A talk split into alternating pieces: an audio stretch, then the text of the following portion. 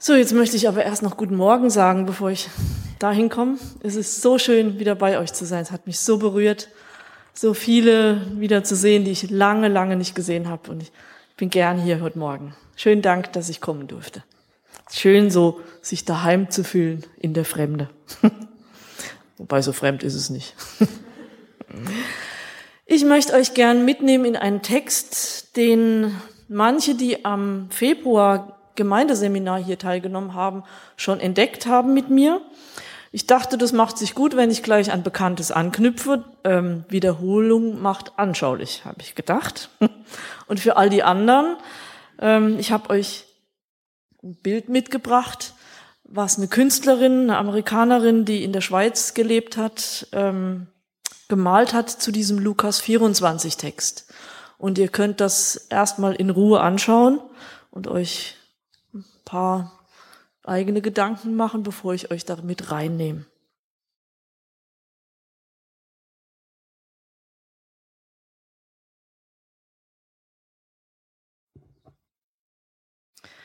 Ich liebe diese Geschichte aus Lukas 24, die begleitet mich schon ein paar Jahre, weil das so eine Geschichte ist, die so viel Boden unter die Füße ziehen kann. Und ich glaube, das brauchen wir alle und das brauchen auch diejenigen, die im Leitungskreis ihre Aufgaben anpacken wollen. Und das Bild drückt schön aus, dass da auf der rechten Seite noch ganz viel Platz zu finden ist. Wir alle, jede und jeder von uns kann da mit ins Bild rein sich denken, weil da ist noch Platz genug und ich glaube, die Künstlerin hat das auch extra so gemacht. Man sieht, hier sind drei Gestalten von hinten, wir sehen ihre Gesichter nicht.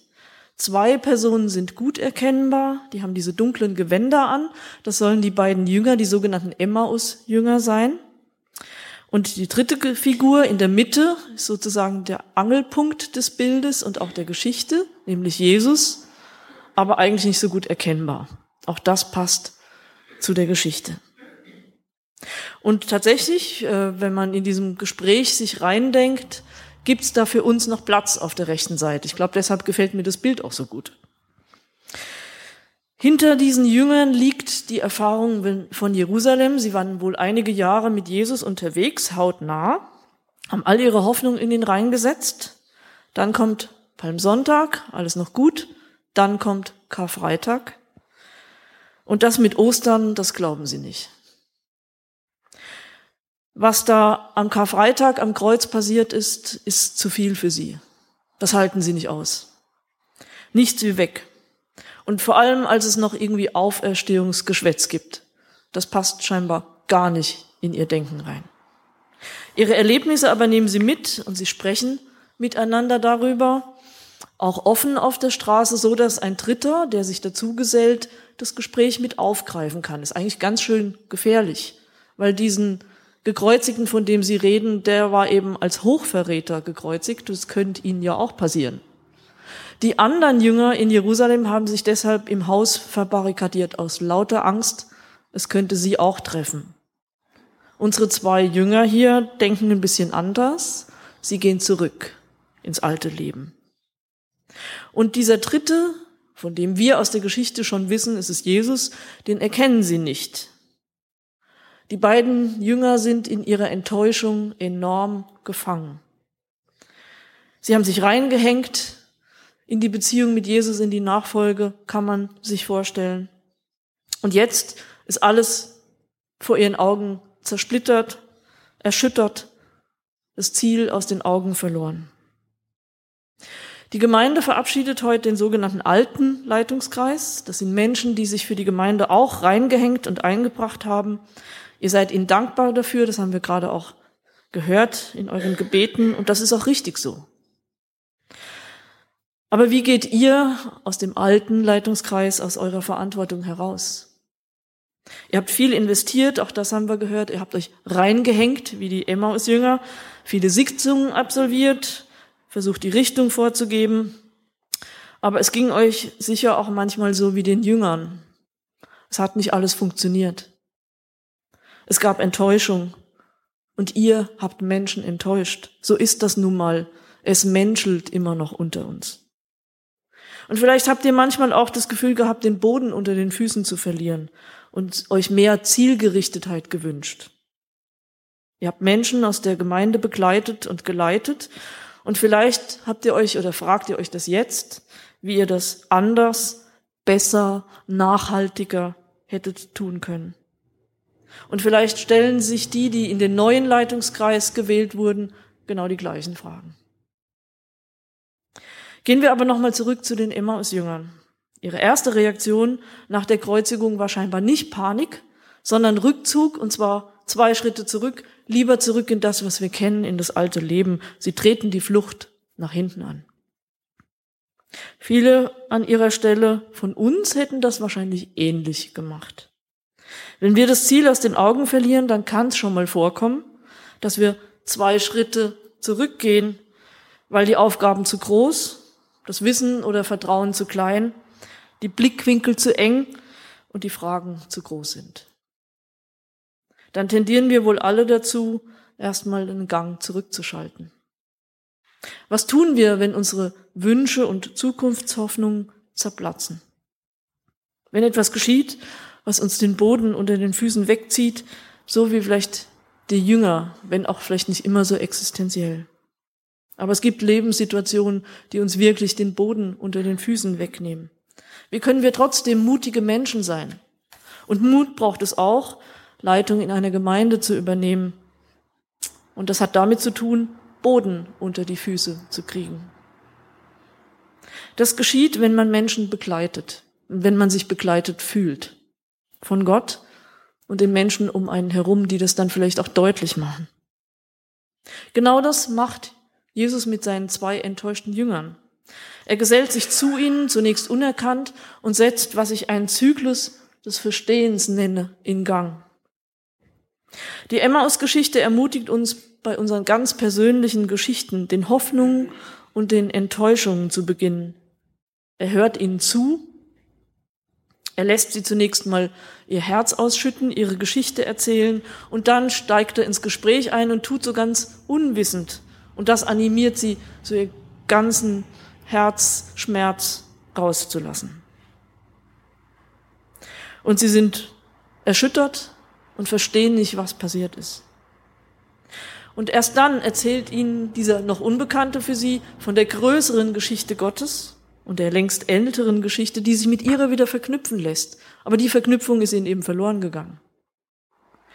Und sie und wir gehören in diese Geschichte Gottes hinein und das erzählt ihnen dieser Fremde. Und solches Wissen brauchen wir alle.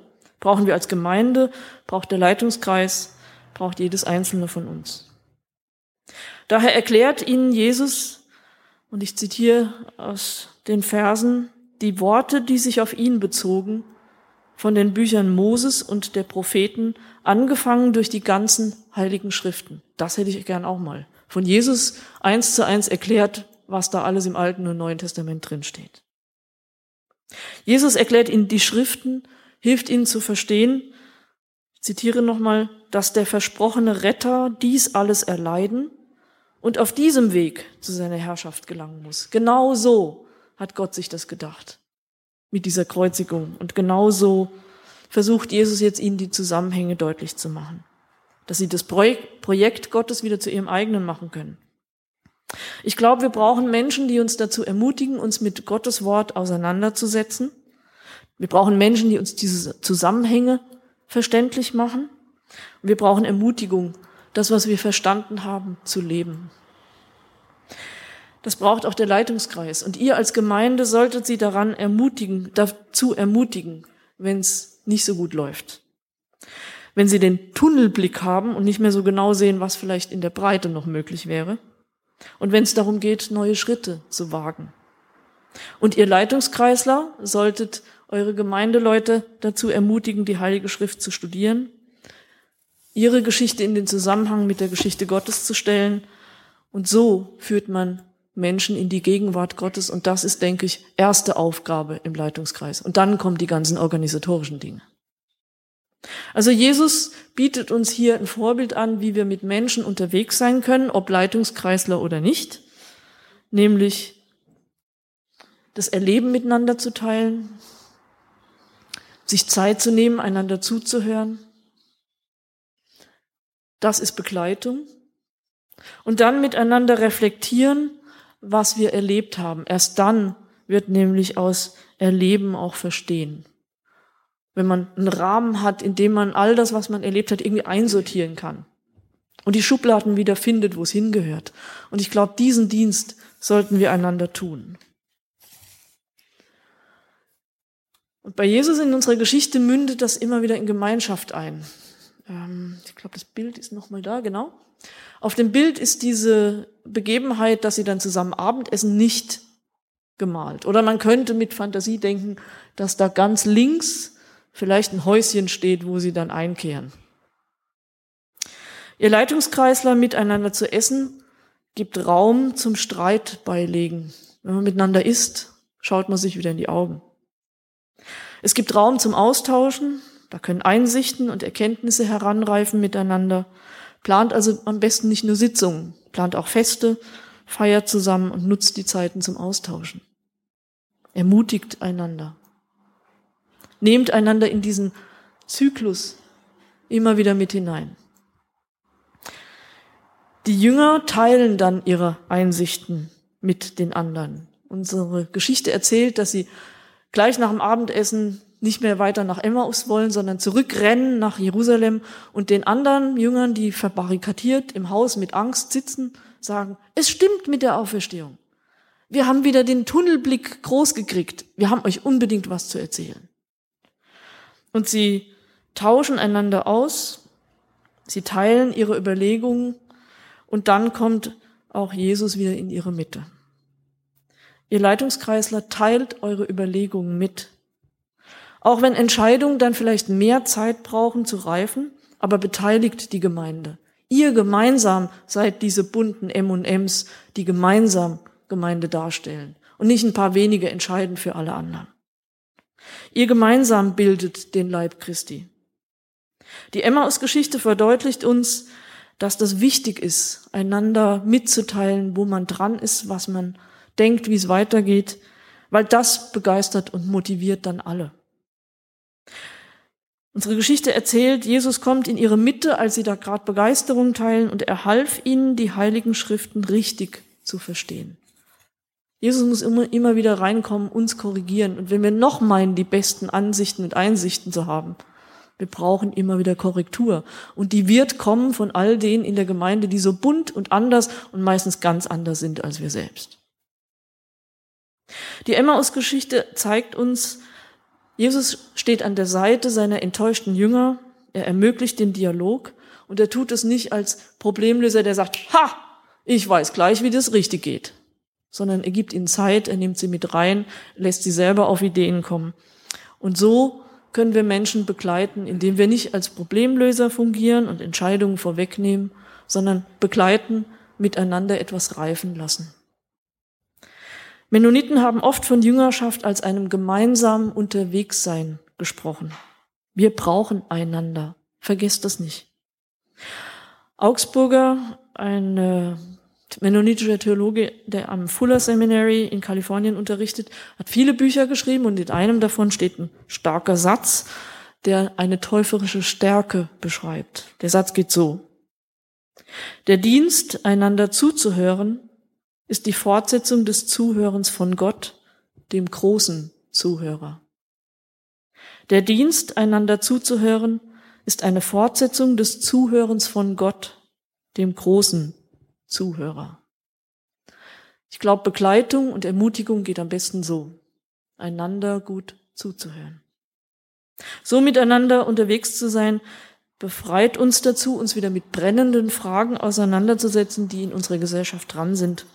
Und dafür waren die ersten Täufer bekannt, dass sie auf brennende Fragen ihrer Zeit nach Antworten gesucht haben und damit nicht hinter den Berg gehalten haben. Sie waren bekannt als tatkräftige Unterstützer in der Not, als Bibelleserinnen, die versiert waren, auf die Fragen, die da waren, Stellung zu beziehen. Und die umgesetzt haben oder versucht haben, was sie von Gott her verstanden hatten. Das klingt einfach, aber wir alle wissen, wir sind auch Verwundete und wir sind keine Perfekten und keine Idealen. Das muss man auch nicht sein, auch nicht als Leitungskreis. Wir alle sind wounded healer, hat Henry Nouwen mal gesagt, der katholische Priester. Ein verwundeter Heiler. Wir alle sind verwundet, aber wir sind durch Christus auch Geheilte. Und solche Personen braucht's, die mit uns unterwegs sind. Ich will euch ein Detail zum Schluss noch zeigen. Unser Bild hat eine ganz interessante Variante. Ich gehe nochmal zurück. Man sieht ja die Gesichter nicht. Aber es gibt eine Figur, die uns sozusagen entgegenschaut. Mit ein bisschen Fantasie sieht man, dass da eine Christusgestalt mit ausgebreiteten Armen im Gewand gemalt sein könnte. Ihr kennt ihr das Weiße im Gewand? Ich gehe nochmal aufs große Bild. Da kommt einem sozusagen die Auferstehungsbotschaft entgegen. Und das finde ich hoffnungsvollen Zuspruch für all jene Situationen, in denen Jesus vermeintlich nur als Unbekannter und Unsichtbarer neben uns hergeht. Und das ist in diesem Bild ja schön dargestellt. Und die Jünger haben ihn auch erst nicht erkannt. Erst beim Essen. Die Emmaus-Geschichte lässt uns also darauf vertrauen, dass uns der Auferstandene begleitet. Manchmal nur konturenhaft, wie in dem Bild. Manchmal klar erkennbar, wie beim Essen. Eine wahrlich gute Nachricht. Es lohnt sich also, Gemeinschaft zu pflegen und miteinander zu essen. Da passiert scheinbar was. Ich halte das für ein schönes Bild, was ihr vielleicht so im Gedanken auch mitnehmen könnt, als Ermutigung, so miteinander unterwegs zu sein als Gemeinde, aber auch mit Menschen, denen wir ein Segen sein sollen. Amen. Soll ich ein Lied ansagen oder machst du weiter? Nö, ne. Ich habe nämlich meinen Ablauf nicht dabei. Ich lasse euch das Bild noch ein bisschen stehen, weil es so schön ist.